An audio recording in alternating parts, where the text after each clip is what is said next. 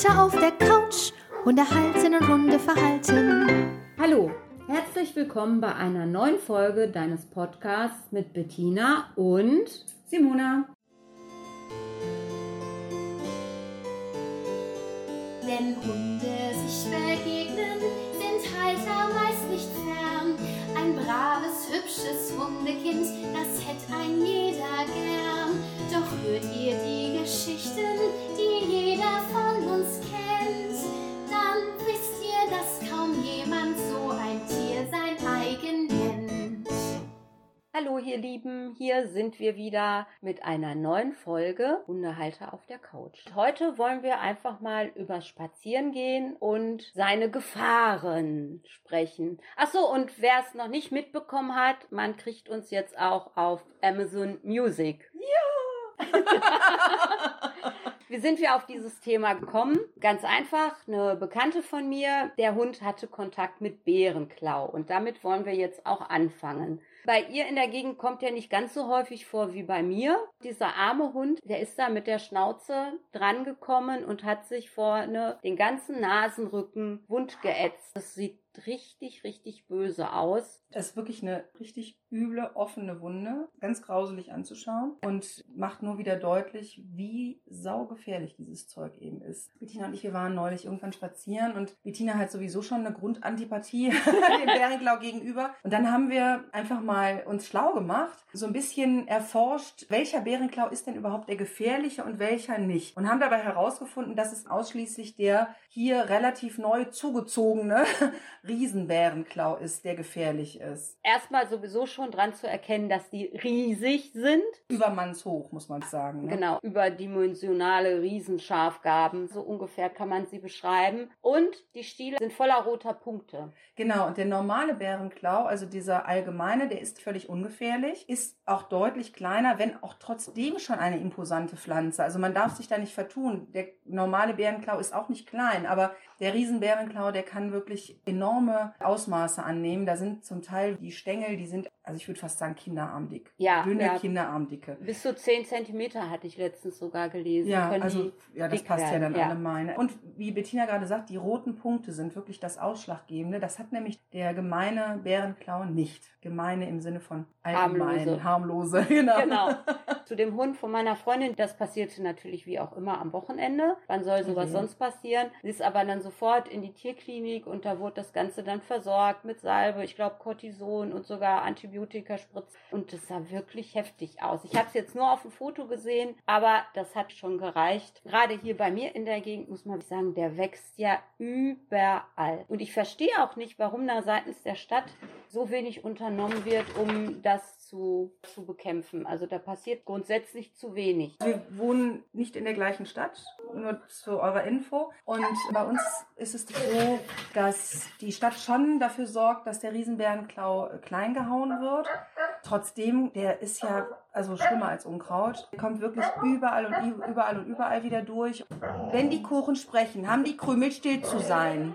Herr Anton. Um den Bärenklau zu beseitigen, muss man ja den, die richtig tief ausgraben, habe ich irgendwie gelesen. Und das, also ich stelle mir das unglaublich schwierig vor, weil wenn man sich anguckt, wie dicht die ja auch wachsen und da muss man ja auch noch entsprechend geschützt sein. Denn soweit ich mich Ja. erinnere, ist ja, glaube ich, vor allem die Flüssigkeit aus den Stielen das, was ätzt. Und das geht sogar durch normale, auch diese Plastik-Gummigartenhandschuhe durch. Fürchterlich ätzend. Allerdings, solange der halt nicht beschädigt ist, ist er auch nicht so gefährlich. Aber man braucht ja bloß mal blöd dagegen zu treten und bricht was ab. Schon hat man die Gefahr, ne? Also das ist schon Sauzeug. Jetzt ist natürlich der Bärenklau nicht das Einzige, was im Herbst und Sommer oder Sommer bis Herbst gefährlich für unsere Hunde und auch für uns auf dem Spaziergang sein kann, weil was für den Hund ätzend ist, ist natürlich für uns auch nicht ungefährlich. Wie ist denn das hier eigentlich bei dir mit den Eichenprozessionsspinnern? Das sind ja diese Raupen, die, wie der Name schon sagt, mit Vorliebe oder ausschließlich in Eichen sich ansiedeln und sich da auch von den Blättern ernähren und da eben große Gespinste bauen. Da bin ich nämlich durch Zufall diesen Sommer das erste Mal direkt bei mir in der Nachbarschaft drauf gestoßen. Da wird ja dann glücklicherweise auch vom Forstamt und auch von der Stadt gewarnt. Die Raupen, die sind ja so sehr behaart und diese Härchen, die fliegen, die sind wohl auch so hoch hautreizend und ziemlich gefährlich. Wenn die auch beim Hund mit in Kontakt lösen, die wohl extremsten Juckreiz und brennen aus und so weiter und so fort. Und ich habe dadurch Zufall ein, wie so ein Absperrband mit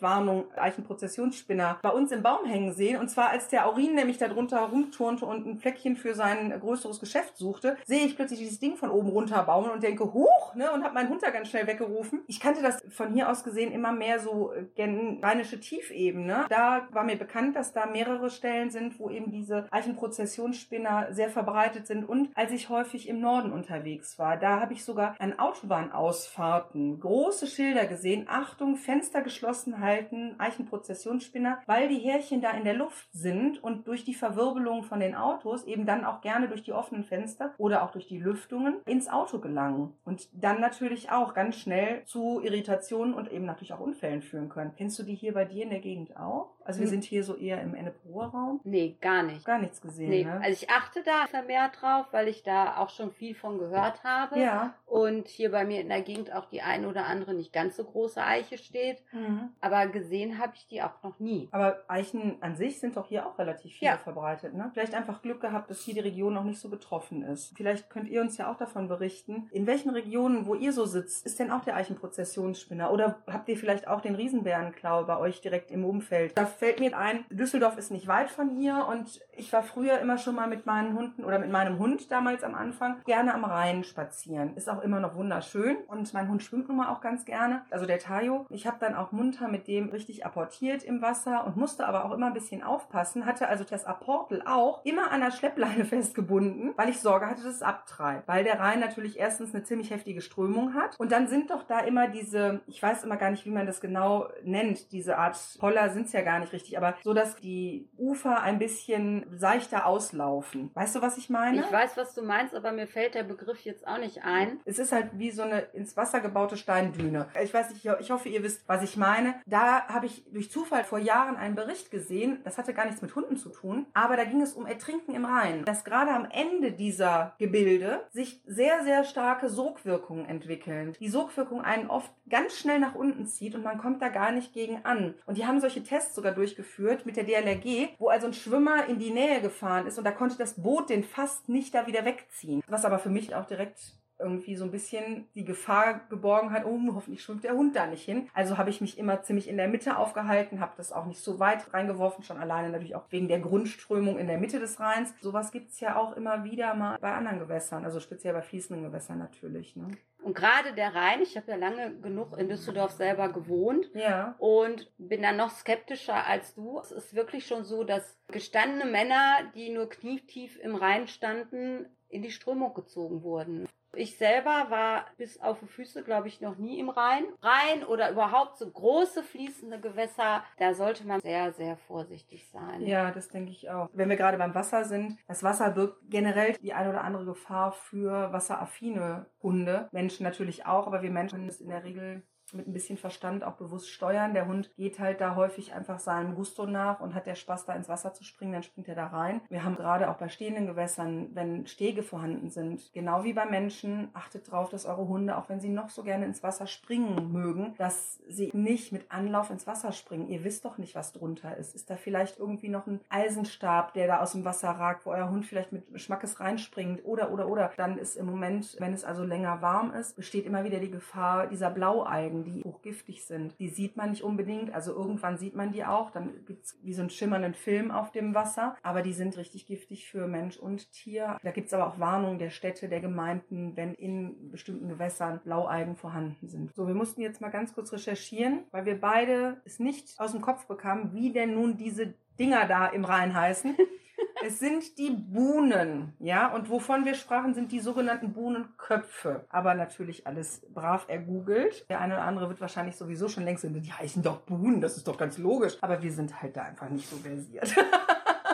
Ja, wir sprachen ja gerade von, von unbekannten Gewässern, aber auf dem Spaziergang ist auch immer wieder eine Gefahr, unbekanntes Gebiet. Das kann zum einen dazu führen, gerade wenn man noch mit einem relativ jungen Hund unterwegs ist, dass man sich einfach verläuft und ewig unterwegs ist, sodass nicht nur Mensch, sondern eben auch Hund wirklich total Eimer sind nach dem Spaziergang. Ist dann auch nicht unbedingt schön, ist aber natürlich nur bedingt gefährlich. Ja, gibt vielleicht mega Muskelkater und vielleicht eine kurzfristige Überlastung, kann man aber durch Ruhen beheben. Aber da lauern natürlich auch nochmal ganz andere Gefahren.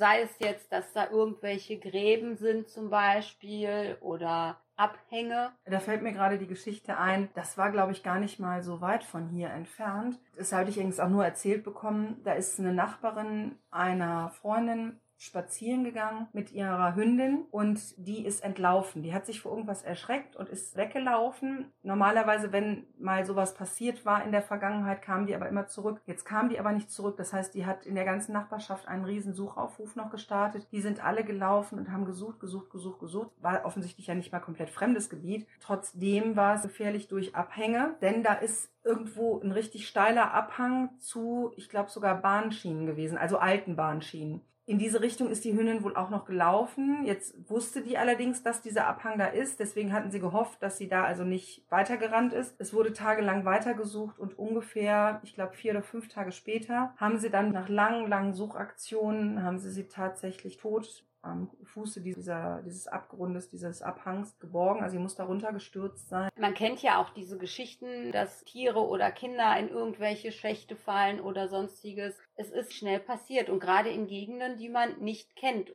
Ja, auch beliebt ist zum Beispiel, wenn Hunde eben die Tendenz haben, ins Unterholz zu gehen, immer wieder das Geschirr dran gelassen wird, dass mit Vorliebe die Hunde mit dem Geschirr am Unterholz hängen bleiben und dann nicht wieder wegkommen. Und es gibt einfach Hunde, die geben keinen Ton von sich. Die bleiben dann einfach da hängen und die werden deswegen nicht gefunden. Genauso ist die Schleppleine, wenn die sich irgendwo im Unterholz verfängt. Auch eine ganz blöde Nummer. Gerade bei bestimmten Schleppleinen, die so ein bisschen mehr Griff haben. Bei den Biotane-Leinen kann das auch passieren, aber die mhm. flutschen zum Glück ein bisschen leichter durch. Aber deswegen wirklich Hunde nicht aus den Augen lassen. Guckt halt, dass er sie wirklich immer irgendwie im Umkreis haltet, damit sowas nicht passiert. Aber da fällt mir eine lustige Geschichte zum ähnlichen Thema ein. Oh nein, ich weiß, womit du kommst.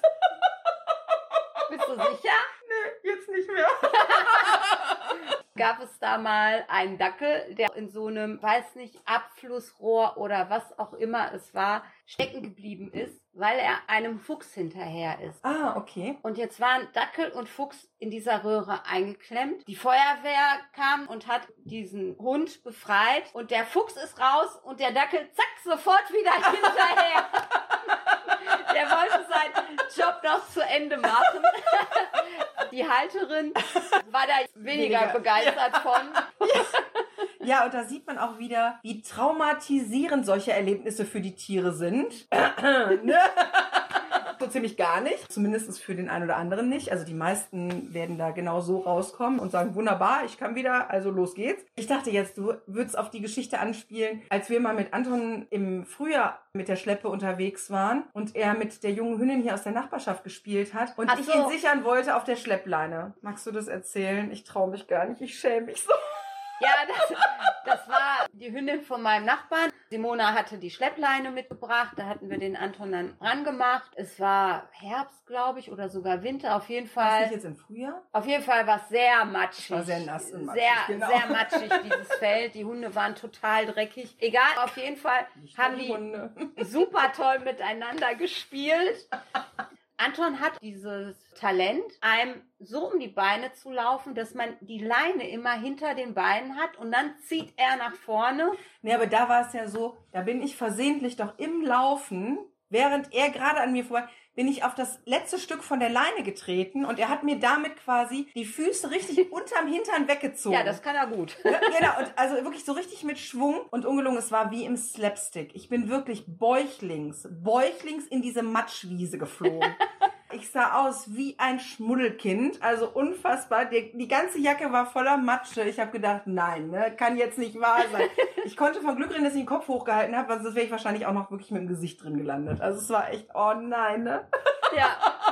Ich bin da ja geübt drin, aber mit mir hat das auch dreimal geschafft, mich von den Beinen zu holen. Nicht, weil er so festzieht, wie gesagt, das habe ich ja im Ja. Griff, aber weil er dieses Talent hat, mit der Leine an die Beine unterm Hintern wegzuziehen. Also mir ist es immer nur auf rutschigen Untergrund passiert, meistens da auf der Wiese. Deswegen passe ich auch immer auf, wo der hinläuft mit Ja. seiner Leine um mich herum. Apropos Matsch, Ach ja. da gibt es auch noch so eine andere schöne Geschichte. Ich war mit einer Freundin unterwegs und ihrem Hund. Wir waren zusammen spazieren mit den Hunden und zwar in einem Gebiet, wo am Ende des Spaziergangs ein kleiner Teich ist und neben diesem Teich vorgelagert, also an diesem Wasserzufluss, wie so eine Matschgrube könnte man sagen. Jetzt aber nicht so Matsche wie auf der Wiese, wo dann noch Grasnarbe dabei ist So oder ein so. Moorbad. Ja, genau. Es ist so richtig, richtig schlickig und also bestimmt, ich würde mal sagen, 30, 40 Zentimeter tiefer Schlamm und wirklich so richtig wie Fango, ne? So richtig motschig. Die Hunde gehen alle in den Teich, schwimmen, planschen. Der Hund von der Freundin hat richtig Spaß und so. Mit seiner Energie, wie er eben so ist, hupft er durchs Wasser und hat einen Spaß. Und meine Hunde kommen jetzt aus diesem Teich raus und gehen um dieses Matschloch drum herum, schnüffeln an einem Busch. Der Hund von meiner Freundin hat nichts Besseres zu tun, als die Abkürzung zu nehmen, springt aus dem Teich raus und springt genau in dieses Matschloch und hat natürlich überhaupt nicht registriert, dass er da drin stecken bleiben könnte. Bleibt aber wirklich mit den Vorderbeinen da drin hängen, schlägt einen richtigen Purzelbaum, aber wirklich richtig platschig in diese Motsche rein, rappelt sich wieder hoch, ist von oben bis unten braun, grau, schwarz, also zum Schießen. Die Tochter von meiner Freundin war dabei, meine Freundin stand nur daneben, hatte den Mund sperrangelweit offen stehen und ihre Tochter und ich, wir konnten uns nicht mehr halten vor Lachen. Es war einfach sowas von urkomisch, wie dieser Hund Purzelbaum schlagend durch diesen Schlamm rannte. es war einfach zum Schießen. Wir haben dann also den nächsten Schritt sofort den Hund erstmal wieder in den Teich geschickt, damit er sich sauber waschen konnte. Also einfach zu komisch, wirklich. Also als Simona mir die Geschichte das erste Mal erzählt hat, habe ich nur gesagt, ja, das kann man auch nur lustig finden, wenn der Hund nicht im eigenen Auto mitfährt. Das Gefährliche daran ist, dass genauso wie in einem unbekannten Gewässer auch in so einem Motschloch erstmal man nicht weiß, wie tief Richtig. es ist, dass der Hund dann wirklich da stecken bleibt. Oder kann auch sein, dass da Eisenstäbe, sonstige Gegenstände oder auch, Spitze Steine einfach nur. oder auch Äste Ich muss noch mal ganz kurz auf das Matschloch zurückkommen. Es war ein verhältnismäßig kleines Matschloch, also sagen wir mal Durchmesser vielleicht zwei Meter. Man hätte im Notfall auch noch hingekonnt und den Hund herausziehen können. Wenn ich mir jetzt vorstellen würde, da wäre mit Anlauf ein Jack Russell reingesprungen, ungelogen, der wäre da reingesprungen, der hätte da einfach flutsch mit den Beinen, wäre der stecken geblieben. Ist das jetzt eine größere Fläche und der nimmt Anlauf und bleibt irgendwo dann in dem nassesten Teil stecken, man kommt selber vielleicht nicht dahin, man kriegt den Hund dann nicht rausgerettet. Das ist auch mal so ein Gedanke. Auf zum Beispiel zugeeisten Flächen im Winter und so kann ja Mhm. sowas auch passieren. Auch eine Gefahr, die man oft einfach entweder nicht bedenkt oder sogar unterschätzt. Was mir vorhin in die Gedanken gekommen ist, das Stöckchen werfen. Macht man ja gerne unterwegs, dann liegt da so ein Stöckchen und dann werfen wir das mal, damit der Hund das bringen kann. Ist auch nicht so eine gute Idee. Und dem macht das Spaß, in Anführungsstrichen. Gut gerettet. Dazu später. ja. Man muss dann auch aufpassen, man wirft diesen Stock durch irgendwelche Büsche, vielleicht sogar Wiesenfelder und der bleibt dann irgendwie so darin stecken, dass wenn der Hund da reinbeißt, er den nicht quer nimmt, sondern quasi die Spitze und sich den gesamten Stock Kopf aufreißt. Ne? in den Rachen rammt. ja, Im Grunde wie so, ein, wie so ein Speer, der im Boden stecken bleibt, meinst Genau, du? Ne? Mhm. genau. Ja, ja, ja. Mir fiel jetzt irgendwie das Bild nicht dazu ein, Ja. um das zu beschreiben. Genau so. Ist auch Und- schon mehrfach passiert. Also habe ich schon häufiger gehört. Ganz schlimme Sachen. Weil die sind dann so dahinterher, diesen Stock zu jagen, zu kriegen und dann gar nicht darauf achten, wie sie den packen. Hauptsache, sie packen den. ja, es ist halt einfach hochgradig gefährlich, sowas. Aber genauso, wenn sie ihn selber tragen und dann wie so eine Zigarre. Ja, der Anton kann das ja Ah, gut. okay, guck mal. Wenn wir gerade so durch Wiesen und Felder streifen, dann liegt da ja auch schon mal so ein Stöckchen rum und dann schnappt er sich das, trägt das dann wie eine Zigarre. Das ist dann auch egal, wie groß dieser Stock ist. Und gerade bei so Feldwegen, wo alles so ein bisschen holprig und alles andere als ebenerdig ist, kann es passieren, dass der Stock sich irgendwo verheddert oder im Boden stecken bleibt, in so einer Bodenwelle und dann würde er sich den richtig schön in den Gaumen ja. oder in den Hals rammen. Dann nehme ich ihm den weg und dann halte ich ihm den so hin, dass er quer nimmt und dann trägt er ihn ein Weilchen und dann hat er ihn wieder falsch im Maul. Das Spielchen mache ich dann so lange mit ihm, bis ich keine Lust mehr habe, dann schmeiße ich den Stock weg. aufpassen muss man halt immer. Immer drauf achten, wo schnüffelt der, was macht der da, frisst der was, kann Ja. der Anton ja gut. Ich wollte noch auf den Pferdemist zurückkommen. Auch Pferde werden entwurmt, kriegen Medikamente und das wird natürlich alles auch mit ausgeschieden und dann eventuell von dem Hund aufgenommen. Ich mache da jetzt kein Riesendrama draus. Ich mag es einfach nicht, wenn der Anton diesen Pferdemist aufnimmt. Das ist dann jedes Jahr aufs Neue nochmal ein kurzes Ich will das nicht, lass es sein und dann klappt das auch. Ja, ich gebe dir da vollkommen recht. Gerade Pferdemist ist ja nun noch wesentlich isolierter. Schwierig finde ich es dann so auf Wiesen, wo Schafe geweidet werden, wo eben die Hunde mit Vorliebe auch die Schafscheiße fressen. Das sind natürlich Schwierigkeiten, die bedenkt man im ersten Moment gar nicht. Und manche haben vielleicht dann auch gar nicht das Mittel zur Hand, um dem Hund von vornherein klarzumachen, das möchte ich grundsätzlich nicht, dass du sowas aufnimmst. Anders sieht es dann schon aus, wenn sie Hasenkötel fressen oder auch mal wirklich Rehexkremente oder was auch immer. Da ist in der Regel nicht so viel ausgeschiedenes Medikament mit drin, weil die nicht regelmäßig versorgt werden medizinisch. Aber worauf wollte ich jetzt eigentlich hinaus? Worauf ich eigentlich hinaus wollte, was ich aber umgekehrt eben auch schwierig finde, ist gerade, wenn man junge Hunde von allem immer abhält. Ich finde gerade ein junger Hund, der muss auch mal die Erfahrung machen, Dinge ins Maul zu nehmen und mal zu spüren, wie ist denn die Haptik, wie ist der Geschmack, kann man das fressen, kann man das nicht fressen, ist das verträglich oder ist das nicht verträglich, weil in der Regel sind das ja alles keine gravierenden Dinge. Das heißt, in der Regel nehmen sie das ins Maul, testen das einmal, merken, man nicht fressen, spucken es wieder Es aus. sei denn, es sind Fernbedienungen. Ja, die werden dann schon mal zerkaut und gefressen. Es wird alles auch mal probiert. Es wird auch mal ein Schuh zerkaut, wenn man nicht aufpasst. Das sollte man natürlich nicht probieren lassen. Ich spreche jetzt von den Dingen, die draußen sind. Wenn ein Hund einfach draußen rumschnüffelt und der findet mal ein Tempo, dann muss man nicht in Panik ausbrechen und sagen, nein, oh pfui, aus, was auch immer. Ja, mein Gott, dann frisst er halt ein Tempo. Das ist im Zweifelsfall ein bisschen Zellulose und das kommt hinten wieder raus. Und ein Hund stirbt auch nicht davon, wenn er mal einen Zigarettenstummel zu sich nimmt. Auch wenn das natürlich hochgiftig ist mit dem Nikotin da drin. Aber es ist nicht so hochgiftig, dass ein normaler junger Hund nicht einen Zigarettenstummel verkraften könnte. Trotzdem, wie gesagt, es sollte nicht die Regel sein, aber er merkt in der Regel dann schon, dass das nicht das Maß der Dinge ist, sich von Zigarettenstummeln zu ernähren oder von Taschentüchern.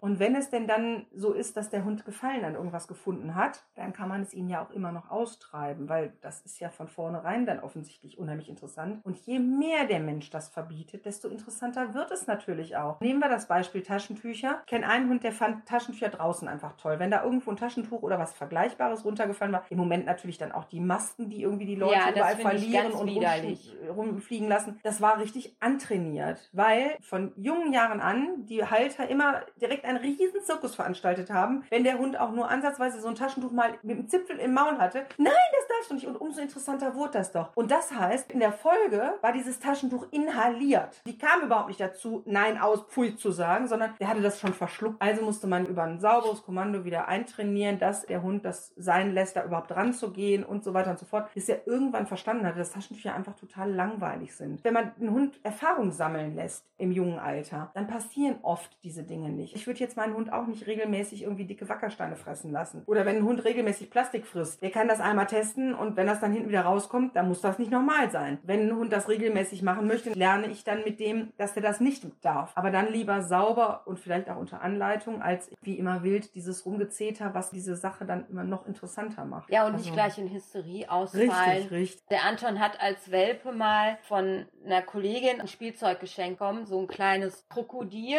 aus Plüsch. Jetzt ist Anton ein Hund, der braucht sehr stabiles Spielzeug, schon immer, auch als Welpe. Nein, du verstehst das falsch. Der möchte einfach nur die Dinge, die er bekommt, tief ergründen. Ihm fehlt dann nur der Daumen, um es nachher wieder zu reparieren. Genau.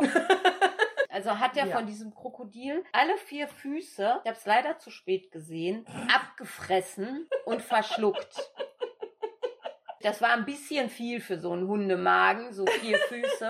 Zum Tierarzt gefahren und dann hat er eine Spritze bekommen, damit das Ganze wieder rauskommt. Drei kamen vorne raus, das andere ging dann seinen Weg in die andere Richtung in, innerhalb der nächsten Tage.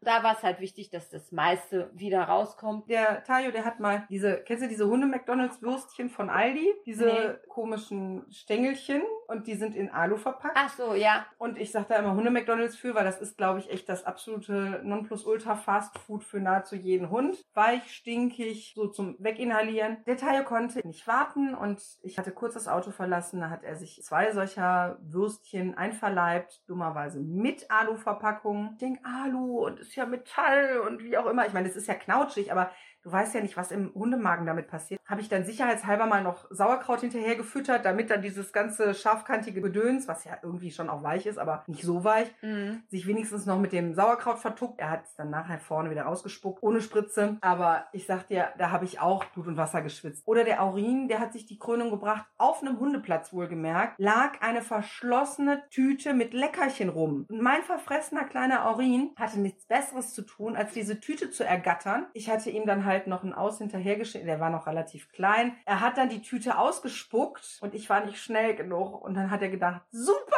sie hat sie nicht gekriegt und hat sie sich sofort geschnappt. Hat sie ganz schnell natürlich weggetragen, ist auch weggerannt. Der Klassiker schlechthin. Und hat sie sich komplett einverleibt, inklusive Tüte, wo ich dann auch gedacht habe, oh nein, Plastik mit Weichmacher und all so Gedöns. Ich denke, super. Auch das ist vorne wieder rausgekommen. Es hat immerhin zweieinhalb Tage gedauert. Ich habe jedes Mal den Code kontrolliert. Jedes Mal habe ich drauf gewartet. Und irgendwann konnte ich im Büro, konnte ich ihm ganz schnell noch den Mülleimer unter die Schnüsse halten.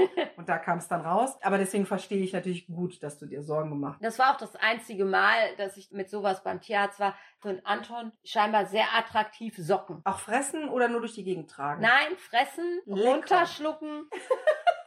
Zwei, drei Tage später sind sie dann auch vorne wieder raus. Ach so. Manchmal, da habe ich meine Socke gesucht. Ja, zwei, drei Tage später wusste ich dann, wo sie war. Dann war sie nämlich wieder da. Etwas aufgeweicht. Aber das sind so Dinge, da härtet man mit der Zeit ab. Wir waren ja eigentlich bei Gefahren auf dem Spaziergang. Das Ja. sind jetzt schon wieder Gefahren, die auch drinnen lauern können. Mir ist eben noch Es was war ein sogenannter Exkurs. Ein kurzer Exkurs, genau. Man könnte auch sagen, wir sind von Hölzgen aufs Stöcksel gekommen, wie wir das so immer gerne können. So, jetzt kommen wir aber mal wieder zurück zum Spaziergang. Zum Schluss laufe ich hier gerne durch die Felder. Auch immer sehr schön landschaftlich und vor allem laufen da nicht so viele Leute rum. ist auch mal ganz entspannt, ne? Deshalb gehe ich auch gerne morgens daher. Kann ich verstehen. Das ist manchmal auch so. Früh morgens und spät abends ist manchmal einfach so die schönste Zeit.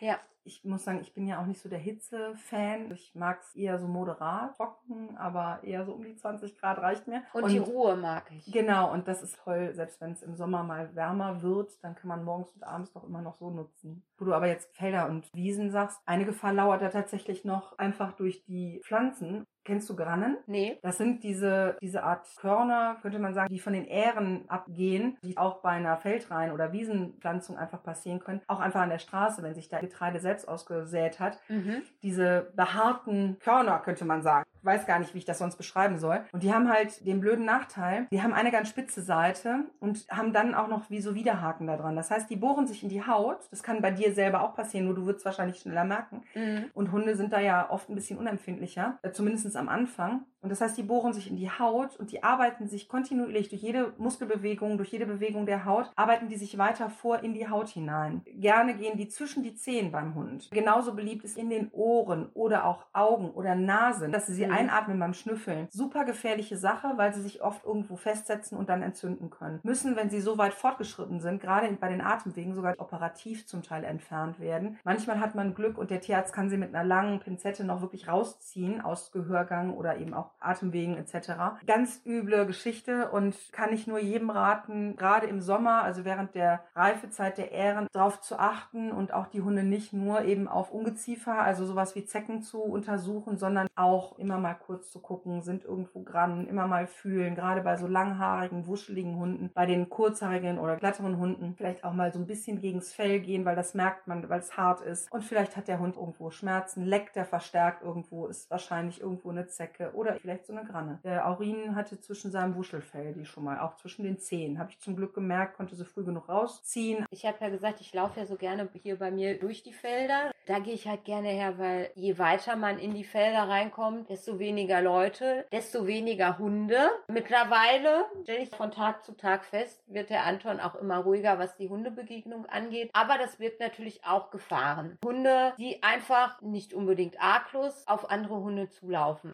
Vor längerer Zeit hatten wir das mal bei einem Spaziergang. Der Anton war in einer Phase, wo er nicht ganz so freundlich war zu anderen Hunden. Da kam uns eine Frau mit zwei kleinen Jack Russell entgegen und ich dachte schon, nein, bitte nicht. Ich hörte dann nur vom Weiten, nein, alles in Ordnung, die tun nichts. Ich dachte nur, ja, warten wir mal ab, was mein Hund tut. Meiner aber.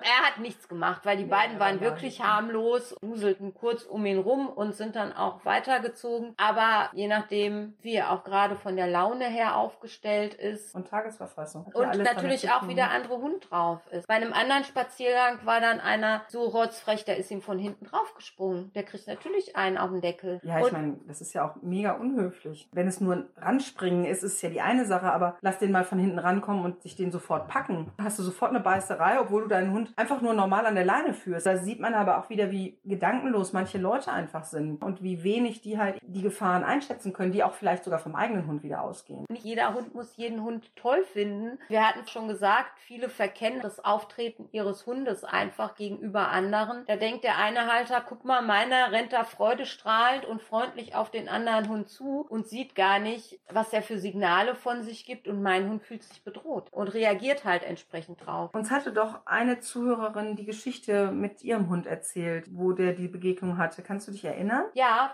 Wir sind, Mhm. glaube ich, so frei, wir spielen die einfach gleich mal ein. Dann habt ihr so eine Idee? Wir waren heute Morgen spazieren. Charlie und Lilly sind so gut gelaufen wie noch nie. Ja, und wieder kam eine Hundebegegnung, wie immer. Wir kannten weder den Hund ähm, noch den Besitzer. Und wir sind einfach in, weiß ich nicht, so 200 Meter einfach mal stehen geblieben, haben unsere Hunde an uns herangeholt, haben sie angeleint. Und er spielte mit einem, ja, so schwarzer Labrador, ich weiß nicht genau. Auf jeden Fall waren noch zwei französische Bulldoggen, die ausgewachsen waren, dabei. Und dieser Junghund war 13 Monate. Und wie sich dann hinterher herausstellte, war es wirklich ein Hund. Und wir dachten immer, der heißt Lilly.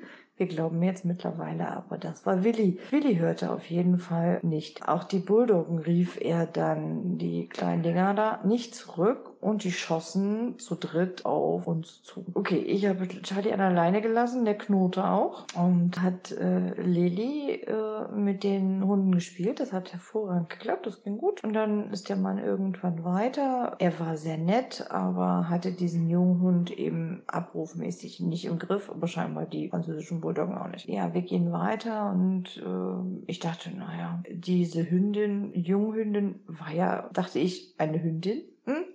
Dann kann ich den Charlie wieder freilassen. Charlie hatte nichts Besseres zu tun, als sich auf dem Fuß umzudrehen und in die Richtung zu laufen. Langsam, also immer wieder stehen geblieben, aber ich habe gesagt, wenn ich jetzt ein Kommando gebe, ist eh, eh vorbei. Und die waren circa 100 Meter, 300 Meter von uns entfernt. Und Charlie ist dahin. Hat diesem Junghund einen kurzen Einlauf verpasst. Er hat ihm dann entsprechend Demut gezeigt. Dann hat er mit allen anderen mal kurz geschnüffelt. In dem Moment äh, drehte er sich dann auch zu mir um. Ich rief und mein Hund kam mit wehenden Fahnen wieder zu mir zurück. So viel, wenn du mir keinen Respekt zollst, dann hol ich mir den. Ja, ich war sehr stolz auf meinen Hund. Zwar nicht, dass er dann dahin gegangen ist, aber der musste das eben dann kurz nochmal klären. So von wegen, Hunde regeln das untereinander.